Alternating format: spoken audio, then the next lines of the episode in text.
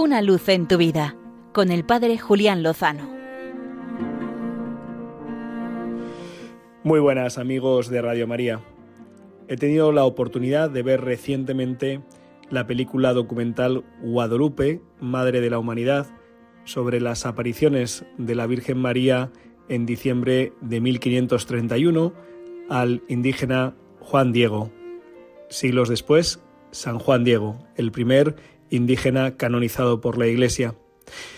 La verdad es que me ha impresionado muchísimo el conocer más profundamente esta historia de presencia de nuestra Madre, no sólo hace cinco siglos, cambiándolo todo, haciendo que todo un pueblo, toda una nación de distintas etnias, de distintas tribus, se abriera a una evangelización que estaba encontrando muchísimas dificultades.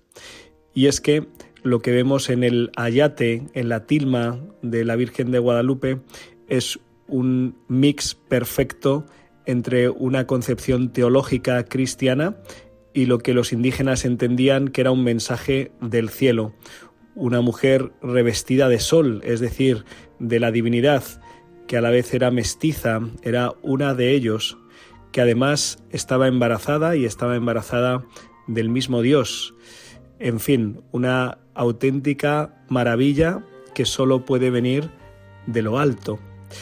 Y lo que realizó hace 500 años María Santísima en las tierras queridísimas de México, lo sigue realizando y es que la película documental recoge multitud de testimonios, más de una veintena de testimonios de cómo en la actualidad, en distintos lugares, distintos países, distintas situaciones, María de Guadalupe sigue tocando la vida de hombres y mujeres, sanando heridas, sobre todo las que tienen que ver con el cuidado de la vida, con la promoción y la defensa de la dignidad de la persona, con la causa provida y muchas personas, especialmente mujeres, que han sido golpeadas por la cultura del descarte y por el drama del aborto.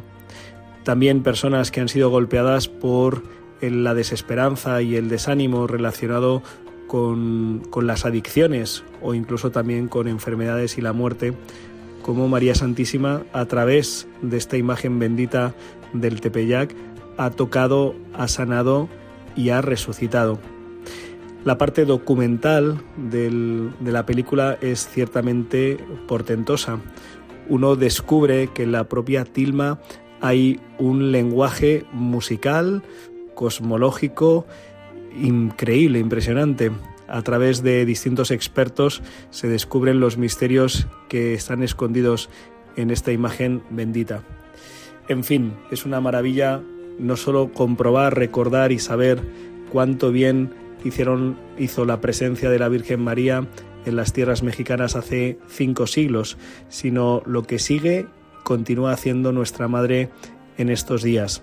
Lo sabemos, pero nos hace mucho bien conocerlo de primera mano y empaparnos de ello y tener puesta la esperanza en la acción que nos viene de lo alto. A partir de marzo podremos disfrutarlo todos y recordar y vivir y profundizar en que con el Señor de la mano de la Virgen. Seguro, lo mejor está por llegar.